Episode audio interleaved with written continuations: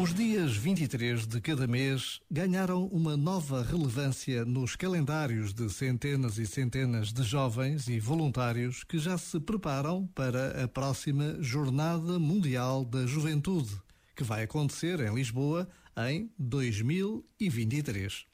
Porque se todos os dias somos convidados a rezar numa relação de proximidade com Deus, hoje todos podemos e queremos rezar pela Jornada Mundial da Juventude Lisboa 2023.